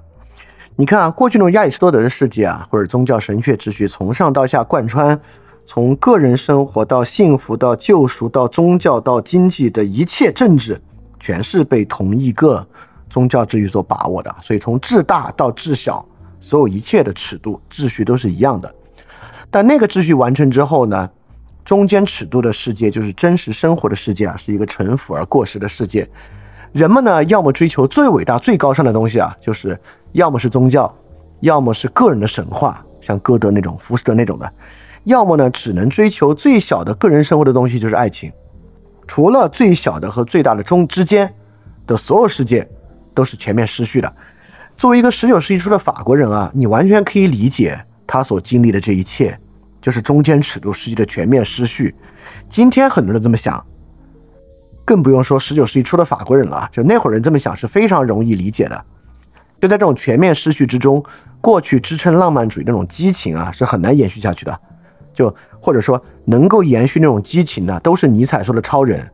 啊，非超人早就进入到一种厌倦的状态了。所以说，浪漫主义的矛盾和激情的懈怠，为什么浪漫主义这么短命呢？就浪漫主义真的是一种自我燃烧型的，呃，对于非超人来讲呢，那个东西就是快速退却，一旦退却就会进入到这种厌倦的状态。这种厌倦是什么样呢？比如说阿塔拉的结局啊，阿塔拉的结局就是也是夏多布良写的。阿塔兰的结局呢，就是女主人公最后要死了嘛，因为她无法去破除自己不能够恋爱的这个魔咒，所以她躺在男主人公的怀里啊，说了这么一段话：我们远离整个人类，在这样寂静的环境之中，你就在我身边，却有不可逾越的障碍把我们隔开，这是多大的痛苦啊！在世上一个被人遗忘的角落里，在你的脚前把我的一生度过，当你的奴隶伺候你，给你做饭铺床，本来就是我最大的幸福。这个幸福已经在我手边，我却不能拿来享受。什么计划我不曾想过，什么美梦我不曾做过。当我望着你，我有时候真想让自己投进疯狂而罪恶的感情中去。我有时希望我们是世上仅有的两个人。当我意识到一个神在阻止我猛烈的感情奔流，我有时候真希望这个神被消灭掉，在上帝和整个世界毁灭的时候，让你紧紧地搂着我，一道掉进无底的深渊中去。这就是阿塔拉的结局。这个结局的疯狂自我毁灭，是不是就是一种特别典型的虚无主义，对吧？这就是虚无主义在这里面已经产生了啊，就是呃，在浪漫主义最高峰那种啊，就以自己作为标尺啊，自人为自然立法的那种精神是很难维系的。这种觉得万事空的感觉很容易出现啊，所以在这个情况之下，你就能发现，唯一的答案是什么？就为爱而死。为爱而死背后的忧郁和激情，成为唯一的答案。因为宗教是一个很虚无缥缈的东西啊，在那个年代，这里面所有能做的事情就是为爱而死。这个为爱而死这个唯一的答案啊，如此的唯一，唯一到今天我们的作品里面依然充斥着这个答案。很多文艺作品、歌曲、电影、电视剧。最后的答案还是个答案，就我们最后还是想不到有什么别的生活是有意义的，能想到的生活就是为爱而死。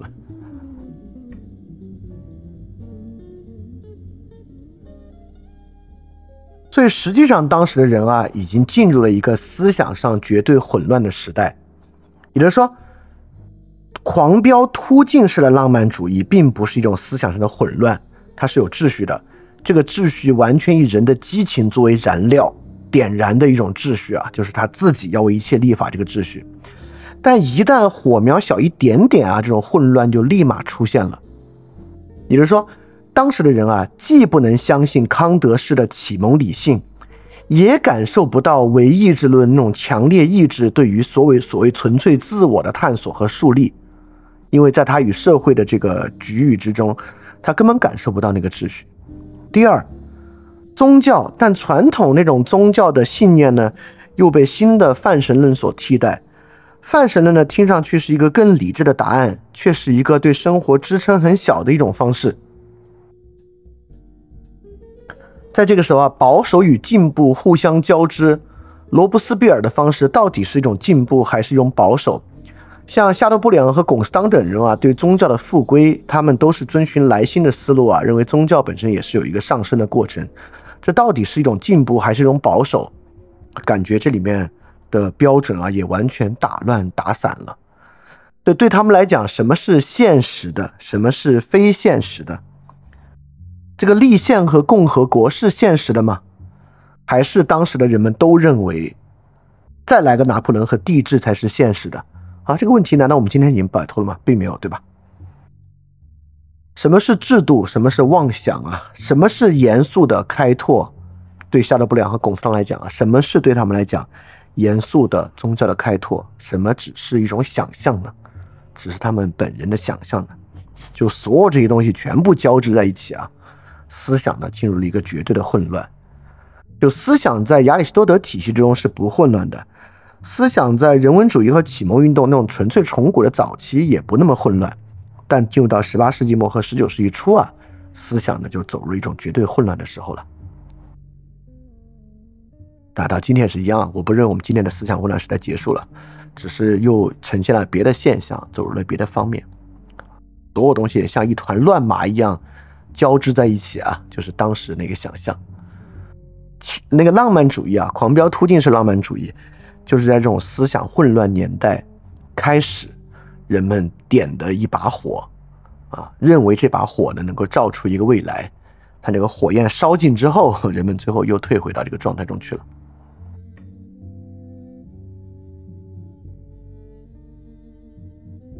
所以在那个时候啊，人的生活根本就没有目的了。在那之前，什么是好的生活啊？虽然大家不会真去做，但大家都相信。就是那种沉思生活是好的生活啊，修道院修饰沉思，很多人就走这条路啊，这是一个可以想象的好的生活，但从那之后就再没有可以想象的好的生活了。对于当时的法国人来讲啊，就在夏多布里昂的《勒奈》《勒奈》这本书就是放在那个基督教真谛之中啊，这个主人公勒奈的想法就是相信有幸福才是真的愚蠢，人生是没有意思的。人生唯一的东西呢，就是沉重的厌倦情绪，这就是他们已经进入到一种目的绝对丧失的生活。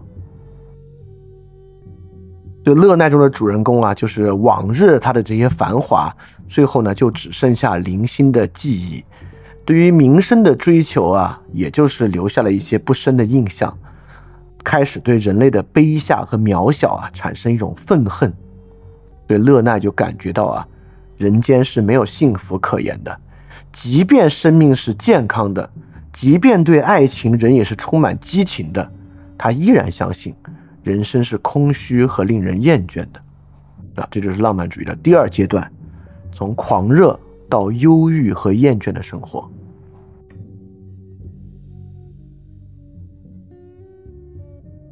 所以这就是该隐时代的到来啊！所以浪漫。浪这个浪漫主义的燃烧结束之后啊，就进入到一种该隐的状态。呃，该隐是什么呢？我给给大家简单讲讲。该隐是这个圣经里面的一个小故事。该隐是亚当夏娃的直接的儿子。亚当夏娃他们两个兄弟，该隐和亚伯。呃，亚伯是种麦子，没记错哦，不对，亚伯是养动物，然后该隐是种植。然后他们呢都拿出自己的这个丰收物啊，去敬献给上帝。上帝最后看中了亚伯的祭品，没有看中该隐的祭品。该隐非常愤怒啊，最后杀死了亚伯。然后上帝问他是不是他杀的，他还不接受，说不是我杀的，所以该隐最后被流放。该隐呢，就是人类历史上的第一个杀人犯，代表了一种人类身上的恶。该隐呢，认为自己有天赋，认为自己一切做得很好，但自己永远得不到自己要得到的东西啊，这是他杀死亚伯的原因。所以十九世纪初之后呢，这个人类的该隐时代到来啊，就是说无法得到自己应得之物的天才。首先。所有人都认为自己是天才，而这个今天的人很难想象。那但但但千万别这么想啊！我我真的认为今天的人，你看啊，就大家对于了解这个世界的真相，简直充满了呃激情、热情和自信心啊！就是张口闭口，这个人的本质是这个，世界的本质是那个，政治的本质是那个。我感觉所有这些深刻的问题啊，大家都感觉自己能知道。而且对于这个什么是事实，我简直有信心极了。这两天大家想想对吧？是不是这样啊？其实所有阴谋论都在都在认为自己是天才。你想想啊，这些阴谋论所探究的背后的真相啊，这要放在这个启蒙运动和人文主义时代啊，这都是伪赫尔墨斯主义啊，认为要用非常精妙的技术才可能得到的世界的隐秘真实啊。但今天太容易了，这些相信阴谋论的人，对吧？所有这些最重要的事实啊，都被他们轻松的获得，都是天才啊。这就是现代性的矛盾性啊！大家都喜欢说普通人这样，普通人那样，但是呢，又都认为对于一些非常深刻的问题啊，自己已经把握到了最重要的部分啊。呃，但另外一点呢，就是因为你是天才，你根本得不到的应得的呀。这个社会能给你的是如此之少，对吧？你作为远超时代和远超这个社会的个体啊，但你却无法从中得出你想要的东西啊，这会产生很大的怨恨的。所以这就是。呃，傲慢与罪责本身的一个交织，也就是说，在十八世纪之后的时代啊，每个个体都拥有了无限的可能性，但是呢，哎，却没有任何路径可以去实现。你说可不可怕？讲到这里，你可能还没有感觉啊，那我就告诉你，你想一你想一个作品啊，《罪与罚》，讲的是不是这个？讲的是不是自认为是天才？自认为远超时代，却没有任何路径可以实现，非常傲慢，但是又有同时产生了厌倦所产生的罪责，对吧？也就是说，到俄国那边啊，这个主题就这个该隐时代的主题，是到陀思妥耶夫斯基那个时候才慢慢慢慢被揭示出来的。所以，这种极度的抑郁呢，就会产生怨气，这种怨气呢，就会产生自我的迷恋。啊，自我的迷恋呢，会产生这种毁灭欲啊，就像勒奈里面讲的勒奈的自述啊，他说：“我想现在勒奈的心已经敞开在你面前了，你看它是一个多么奇特的世界了吗？从里面冒出了火苗，它需要燃料，可能把天地万物毫不足惜的一口吞掉，甚至连你也要吞掉。”这种话我们平时生活中听的并不少啊。所以我们在看这个厌倦的另外一面啊，这种厌倦的另外一面呢，其实也是一种怨气，它最后呢会走向托斯托耶夫斯基的罪与罚的世界。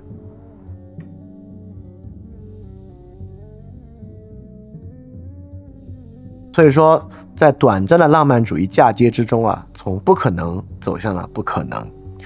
过去时代像十八世纪是不可能的，对吧？因为整个社会给人有枷锁嘛。有贵族制的枷锁，有宗教的枷锁，一个普通人，一个市民，一个农民，他什么也做不了，没有任何可能性。但是在歌德、席勒他们的时代呢，一切都是可能的，个体根本自己就是神啊，他能探索一切，他对于自然的直接连通，他的激情等等等等，什么都能做。但最后呢，二三十年之后啊，发现其实什么都做不了，什么都实现不了。啊，就进入这种自我迷恋与自我厌弃的矛盾之中。所以在这里，我们可以至少可以回答一个问题了：就浪漫主义度为什么如此短暂？在这场短暂之中呢，进入到所谓现代性的对于一切的批判之中，就是呃，浪漫主义的短暂嫁接了从之前的不可能到之后不可能的这个时代。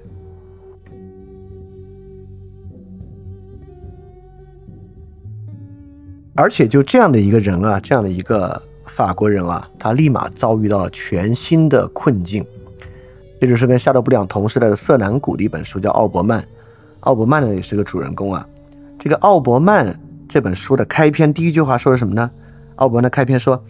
这这也是书信体的。他说下面这些信写的是一个感想多而行动少的人的种种想法啊，这是地下室手记的先驱。在整本书中呢，这个奥伯曼一直没有固定的工作，没有职业，东一下西一下。在接近书的最后呢，他决定要当一个作家。但如果你读到那儿呢，你就知道这绝对又是三天三天晒网，两天打鱼啊，就是他也不会有把握，也不可能成功的。就是就是他就处在一种根本没有办法适应，而且无法适应的原因呢？就是这个新的时代是一个更有纪律的时代，就它比过去的时代更难与社会融合，而且比过去的贵族制和宗教包含了更多的纪律。新的城市、军队、法律、数学、工程学、计算，面对复杂的择业问题啊，这根本就是比过去社会纪律性要更强的一个社会。这个奥伯曼在里面讲啊，有一点是肯定的，我不愿意勉强自己一步一步往上爬，在社会中占据一席的位置，以向上司点头哈腰为代价来换取对下级看不起的权利。最愚蠢的莫过于社会上一级人看不起另一级，上面是自称仅次于上帝的王侯，下面是可怜的捡破烂的人。他对那些租草垫子给他跪的女人都得低声下气呢。在过去，这是他面对自己上司的时候的怨言。这个是不是特别具有现代性啊？所以说，这就体现出了另外一个全新的问题啊！这是夏多布里昂他们之前没有考虑到的，都不是说有没有目的的问题了。这个新的十九世纪的日常生活根本是不可接受的啊！这种不可接受的特征，当然到卡夫卡那里有了更鞭辟入里的描写啊，但这些在十九世纪最早期的法国文学之中就都有了。所以，我们为什么说法国是十九世纪的首都啊？这些问题在这里就已经很早就已经爆发出来了。这里又出现了另一个法国哲学的大问题啊，就是存存在主义的问题。然后在少年维特之烦恼那里的少年维特进行了自杀，在奥伯曼里面，自杀成为了一个被证明的事件。奥伯曼中他就说啊，我听见人人都说自杀是有罪的，但正是那些不许我死的诡辩家逼我去死，送我去死。我们热爱生命时，让我们去牺牲生命，还说这是光荣的。一个人想活的时候，偏把他杀掉，说这是对的；在人怕死时，却有义务去早死；人想死时，却说这又有罪。你们以千百个诡辩式或滑稽可笑的借口玩弄我的生命，偏偏我对自己倒没有权利。我热爱生活时，我却不得不鄙视他；我幸福时，你们让我去死；而我想死时，你们又不准我死，硬让我忍受我厌恶的人生。所以你看，这就是奥伯曼最后。唯一的一个东西啊，就是宗教也没有了，其他也没有了，唯一可以实现的就是加缪所说的那个问题啊，自杀成为了唯一严肃的哲学问题。所以你会知道，就通过这些，你就能明白法国这些哲学的传统和课题是怎么来的。为什么说自杀是唯一严肃的哲学问题？就在这里讲，就这唯一的自主性，你可不可以有的这么一个问题？当然啊，这本身是。浪漫主义哲学所遗留下的一个问题，就正是浪漫主义堵死了所有的路，然后导致好像你最后不得不面对这个问题啊。但实际上方法是多的。反正最后奥伯曼这个小说之中呢，这个主人公体现出三点啊，就比之前的小说就更有现代性了。第一，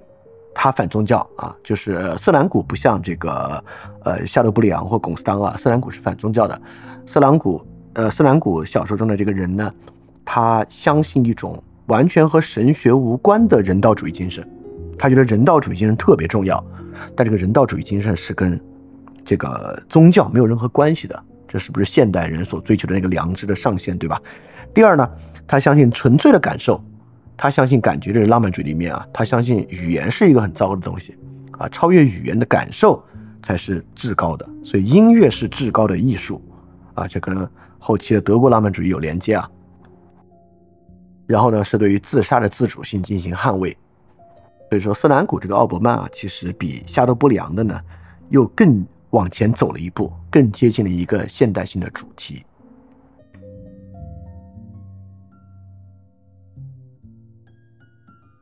所以，十九世纪早期啊，法式的浪漫主义呢，我们总结下来呢，他们崇拜自然，厌恶人生，痛恨社会，追求人道，啊，就是这种非常忧郁的浪漫主义形式啊。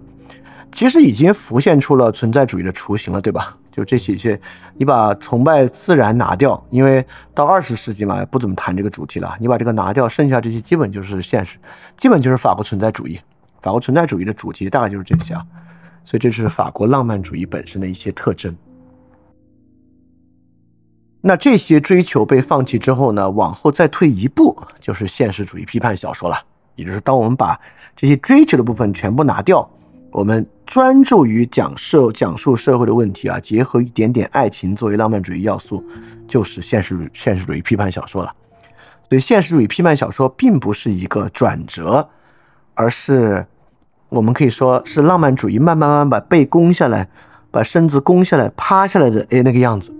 就他站起来的时候是浪漫主义，趴着的时候呢就是这个现实主义批判小说啊，大概是这么一个比喻吧，我觉得还挺贴切的。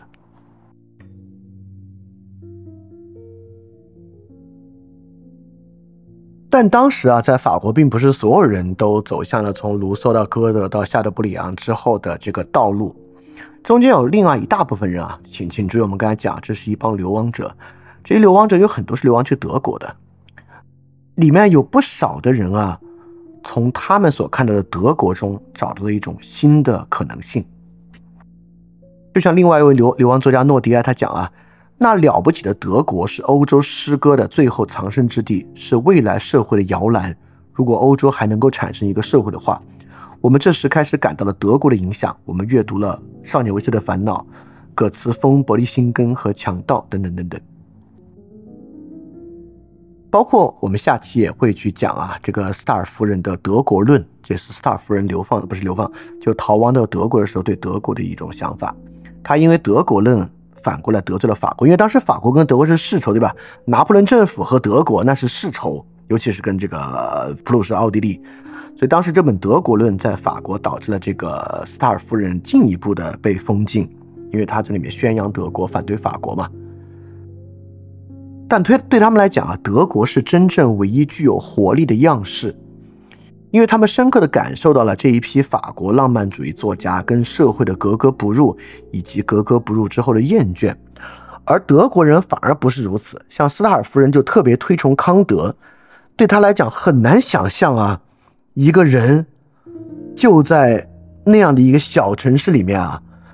根本就没有跟其他社会有任何深度的接触，不像这些法国人在各个国家的贵族中长袖善舞，完全不是，就是一个平民，能够搞出在当时被认为是玄学啊，还还不认为是哲学，这么深恶深奥的玄学思想。所以在这些法国人看来啊，德国人是真正具有精神，真正独立。真正可以在无社会的情况之下就能够做出成就的一类人，就德国人又诚挚，虽然比法国人愚钝，但实际上是一种很质朴的情感，而且是不是法国人要的那种自然式的，是非自然式的，又特别强调生命活力的一种状态。所以从这一点呢，我们就可以链接到这个德式的浪漫主义。这个德式的浪漫主义啊，就超过了中间现实主义小说的部分。我们刚才讲啊，整个十九世纪中叶开始呢，就是这个现实主义批判小说大行其道，德国、英国都是，呃，法国、英国都是如此。但德国就超越了这个部分，产生了叔本华、瓦格纳，一直到从瓦格纳之后到纳粹的这个链接。所以诺迪埃讲的对，德意志是未来社会的摇篮。只是这个未来的社会呢，并不是一个好的社会。所以德式的浪漫主义和法式浪漫主义在这种厌倦和忧郁之中走向存在主义，那是完全不同的。德国人肯定走上了另外一条道路。所以下一次呢，我们就来讲这种德式的浪漫主义是什么样的，从法国人眼中的德国，就是诺迪埃和斯塔尔夫人等等眼中的德国，我们慢慢走向德国的浪漫主义是什么样这么一回事儿。好，今天要讲的部分大概就是这些啊，我们来看大家有没有什么问题要问。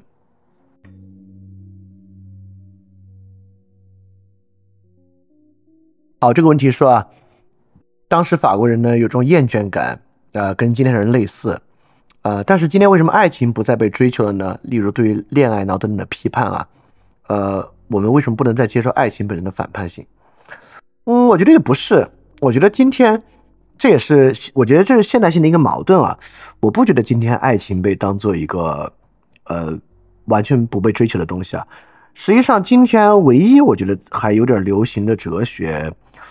这种后现代哲学都是以爱欲为核心来强调的。而且从爱欲这点来看，它其实也是一种反理性主义的，跟这个当时浪漫主义产生还是蛮像的。而且今天实际上也不是所有人都在放弃爱情啊。我觉得对于爱情的这个坚持追求，呃，依然是今天很多人很核心的一点啊。就你看。不管是音乐作品啊、电影啊、文学啊，这个爱情在里面还是非常重要的一部分。我觉得这个并没有退去。然后今天对于很多人对于爱情不是不再追求了，我认为都渴望爱情，只是今天有一种更深的反思和悲观主义啊，就认为爱情不可能。哦，这东西这东西当时也有啊，就是我们上期讲的龚斯当的那个小说啊。龚斯当那小说，呃，我可以在这里多说一句，这个问题问的很好，我可以把龚斯当那个小说补充出来。就是龚斯当那小说和《少年维特之烦恼》的区别是什么？就是上次我们讲到啊，龚斯当写那个阿道尔夫，阿道尔夫跟少年维特的区别呢是，你看少年维特他自己没有问题，他自己爱着那个人，只是呢那个人有婚约，这个社会的习俗不让他爱。如果没有这个婚约，少年维特是能一直爱下去的，啊，这个是歌德的想法。但到龚斯当写阿道尔夫，讲的已经完全是另外一个问题了，讲的是因为这个社会我自己爱不下去了。就阿道尔夫里面一个很重要的情节，就这个男主人公已经不爱了，但女主人公还爱，怎么办？这么一个问题。阿道尔夫讲的，就这个社会所造成的桎梏，已经让这个主人公本人爱不下去了。这个呢，我觉得是我们今天对于爱情的一个，或者对爱这个事儿本身的一个悲观绝望吧。就是我们不是不想追求，只是我们觉得爱这个东西啊，在这个社会上根本存在不下去。不是它在别人身上存在不下去，是在我自己身上它也存在不下去。就这个主题的阿道尔夫里面其实已经讲过了啊。当时法国人呢也在感受着这个问题，这是也是个很古老的问题了。所以这不是一个今时今日的新问题啊啊，在阿道尔夫里面就有了。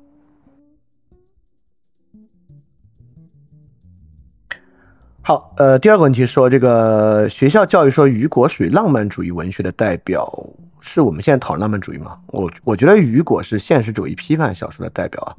我觉得可能还不是特别浪漫主义的代表呢。好，这个问题啊，说最近看许知远写的梁启超，说梁启超是中国的第一个现代心灵，能不能结合今天内容稍明稍微说明一下？我我我没看那个书啊。呃，但我觉得那个现代心灵跟我们这个现代心灵不是特别的一样。我觉得这里面所讲这个现代心灵，说的是语境，也就是说，呃，梁启超是一个在现代语境之下面对政治、经济、社会问题的人，因为在梁启超之前的知识分子啊，面对社会经济问题采用的语境是传统儒家的那套语境。就是，但梁启超已经是能够采用现代的语境来看待这个问题了。就比如说，他能够把立宪问题、政党问题、经济国与国的问题以一种现代的方式来看。我觉得那个地方讲的现代性的范式转换，指的是东西范式的转换，是把西方范式当做现代的，把当时东方范范式看作非现代，这是有道理的。我不是说西方东方范式是不对的，这是对的。但主要讲的是这个范式转换。但我们在这里讲的呢，不是就在在我们今天这期讲的现代性啊，不是东西范式的转换，而就是西方从亚里士多德到后亚里士多德体系这个转换的过程。所以我觉得这两个呢呃现代的意涵是不同的。好，这就说尼采对德国文化及德国人的厌恶和今天讲的法式浪漫主义破灭之后等等的是有什么不同呢？呃，包括尼采盛赞法国的文化，我认为尼采盛赞法国文化是到伏尔泰那个时候的法国文化，不是十九世纪的法国文化。呃，尼采对德国浪漫主义的厌恶，当然是跟今天讲的高度相高度有关系的啊。这其实我们下期讲的，就下期我们先讲先讲什么是德国浪漫主义，就是尼采对德国浪漫主义的厌恶，你可以看得出来，在尼采对叔本华和瓦格纳的厌恶之上，就是尼采曾经对于叔本华和瓦格纳的迷恋，和斯塔尔夫人等等对于德意志精神的迷恋是相似的，就尼采认为那个是有真正生命力的。但尼采发现那个不过是另外一种教条的时候，尼采就对他产生非常大的厌恶了。啊，他确实就是另外一种教条而已，他是另外一种，他就是个体那种教条在社会上的实现。那种个体教条呢，就是我认为我比社会超前，啊，社会跟我格格不入，我是真正的天才，我要去克服这个社会的平庸，做的那种非常轻率的这种感觉啊，只是从个人身上放到民族身上而已啊。就是，而且一到民族身上，就会发现他一定要被别的教条所支撑，就怎么样体现这个民族的伟大呢？最后还是绕绕绕绕到基督教上去啊！就瓦格纳晚期啊，就就是那个他那个帕希尔那个小那个那个剧吧。那尼采发现最后还是要走向很大的教条的，大概是这个问题啊。尼采这样的法国文化应该是伏尔泰型的。伏尔泰是非常现代性的啊，伏尔我们都知道，伏尔泰是就是什么都批判，对一切建制进行批判的一个人啊。所以伏尔泰是某种程度上有一点点重估一切价值的那个味道吧啊。但我虽然我觉得这两类差距还挺大的。好，这个问题啊，说那是不是法式浪漫主义优于德式浪漫主义，还是德式走得更远，是浪漫主义的一个恐怖的体现？我我不觉得哪个优于哪个，这两个都很糟糕，就是它是两种不同的糟糕类型。就法式浪漫主义从这种忧郁和厌倦走向存在主义，呃，德式的浪漫主义透过瓦格纳走向纳粹主义，都是非常非常糟糕的事情啊。我我我不认为有哪个更好啊，两种不同的糟糕吧。当然，解决之道也不是英式浪漫主义啊，解决之道就不是浪漫主义啊。呃，当时也不都是浪漫主义了，也有很多其他的思潮，只是浪漫主义成为了当时主导的一种思想啊。比如浪漫主义结束之后，又有新古典主义啊，等等等等等等的。其实这个我们我们之后会讲啊，就是在十九世纪构成心灵之中，浪漫主义到之后的这个现实主义批判是最明显的一个社会主流啊，但社会潜流依然存在，而且就算沿着这个主流下去，也会走出尼采嘛，对吧？这不就讲尼采的价值吗？啊，这里有一个，这不是个问题啊，这是一个 comment，说这个尼布龙根的指环就是典型的德式浪漫主义啊，对，啊，当然是了，就是一个青年人，一个少年，甚至是说啊，就一个少年以他的蛮力一力降十会的一个故事啊，对，这可能是最开始比较吸引尼采的部分。啊，这里有个问题啊，说那尼采为什么能够看得起歌德呢？他要接受歌德的什么呢？那我觉得尼采跟歌德如果在思想上有比较大的连接，就是跟浮士德这个书的连接，肯定不是《少年维特的烦恼》，而是浮士德。就浮士德里面有永恒轮回嘛，就是如果我们要用一个例子来解释永恒轮回的话，就是浮士德。就浮士德那个永远不能停下的观点啊，其实就是某种永恒轮回的思想。所以我觉得尼采对于歌德的接受呢，是站在浮士德的基础之上的，就是永恒轮回的那种，呃，比较类似的一些观点吧。啊，所以因此我们，因此我们也可以说，呃，到浮士德的部分的时候呢，歌德已经不是一个纯粹的浪漫主义者了。就浮士德这本书本身，不是典型的浪漫主义的作品，啊，相反。呃，他一旦以他一再在批判浪漫主义的典型对象，比如说浮士的第一一二个故事就批判了，或者他就反思了，或者说反对了，在少年维特的烦恼中间的那种爱欲的激情啊，那种爱欲的激情，在浮士德里面被当做是一个很早期的东西。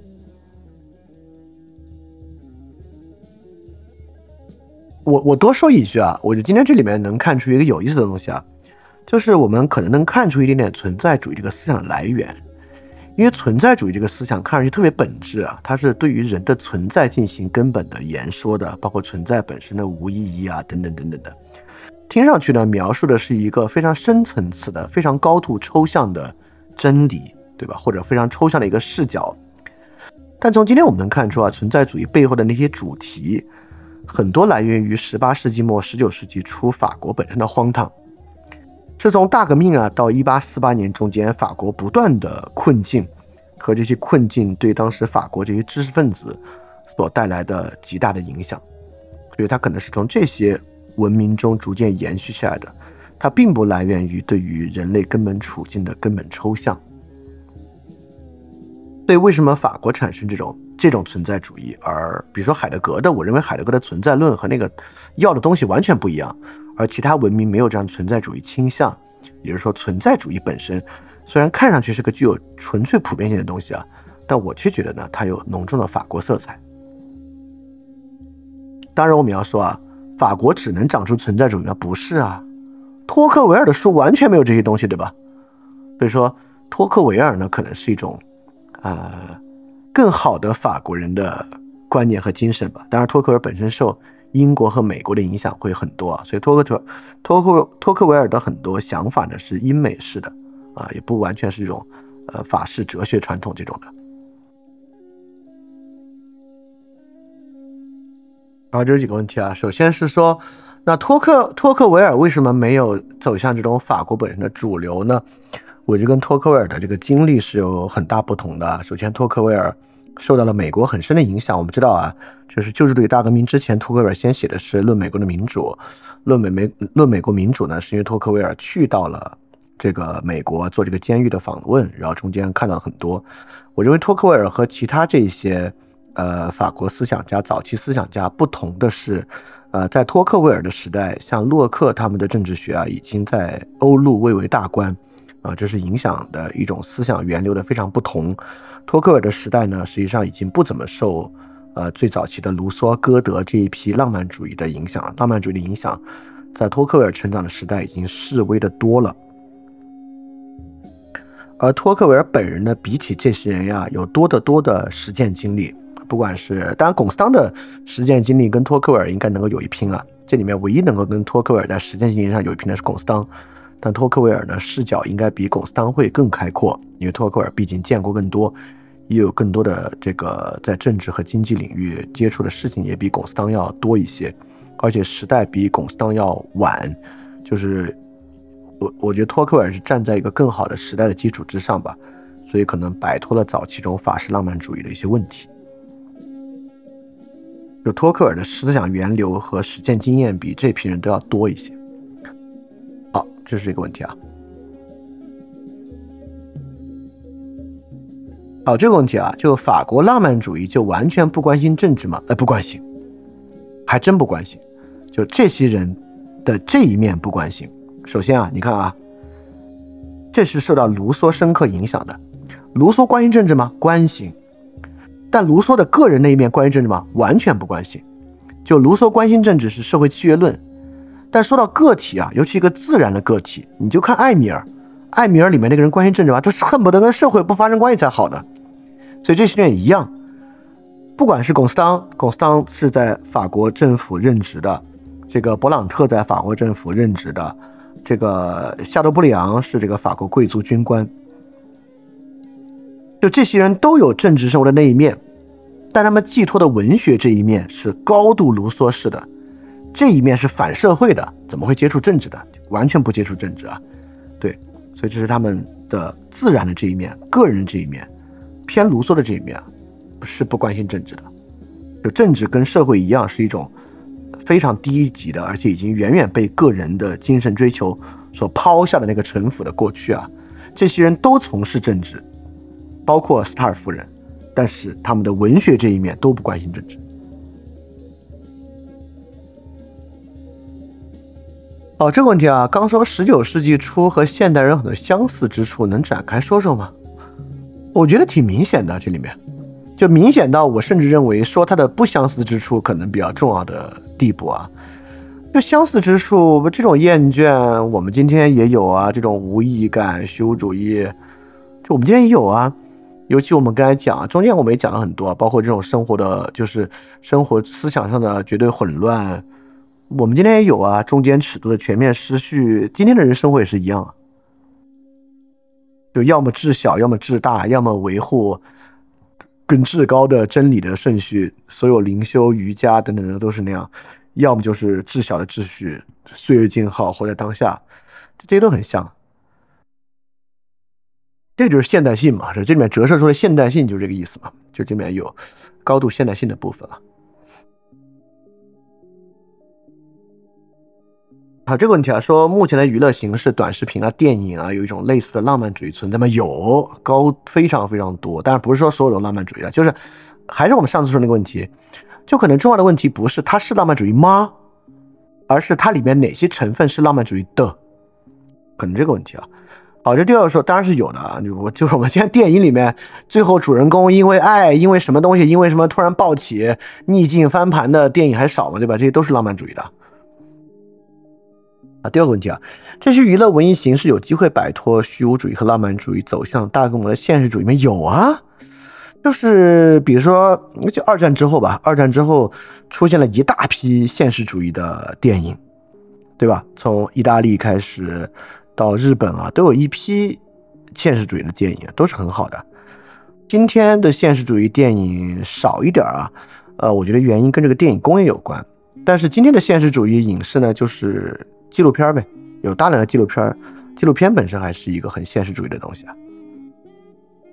当然啊，很多很火的纪录片，慢慢慢慢也开始沾染一些浪漫主义的东西啊，呃，强调里边人的精神啊等等的。但是，尤其以揭露为主的。呃，纪录片作品啊，我觉得还是比较现实主义的。今天当然有很多，我觉得，我觉得人只要面向真实问题，就就会走向现实主义。但短视频能不能？我觉得比较难，原因就是因为塑造一个浪漫的东西啊，尤其有了范式之后，你去重复那个范式是很容易的。比如《灌篮高手》啊，是个非常浪漫主义的东西，我们用《灌篮高手》的元素拍短视频，让人体会到啊是热血。很容易，但现实主义，我我总觉得需要一些篇幅才能呈现出来。就是短视频走向现实主义，我觉得就是十秒钟可能不够，就十秒钟这种简化，可能复制某种浪漫主义的模板模式要容易一些。所以你也可以见，浪漫主义是一个更短小或者信息量更少的东西，更容易通过更少的信息量完成的东西。好，这个问题啊，说是下一周讲德式的浪漫主义吗？有没有相应的文本浏览一下？可能不是下周啊，可能要再隔一周。相应的文本，一个是斯塔尔夫人这个《论德国》，这个是可以看，这个是里面比较重要的一个。另外呢，就是讲这个狂飙突进运动的，就席勒、海涅、赫尔德林他们这个这场运动的。因为德国那边主要是诗嘛，啊，主要就是这部分。好，那非常感谢大家的时间啊，我们今天就到这里结束。那我们下期再见，大家记得敢去相信，也敢于分享点相信。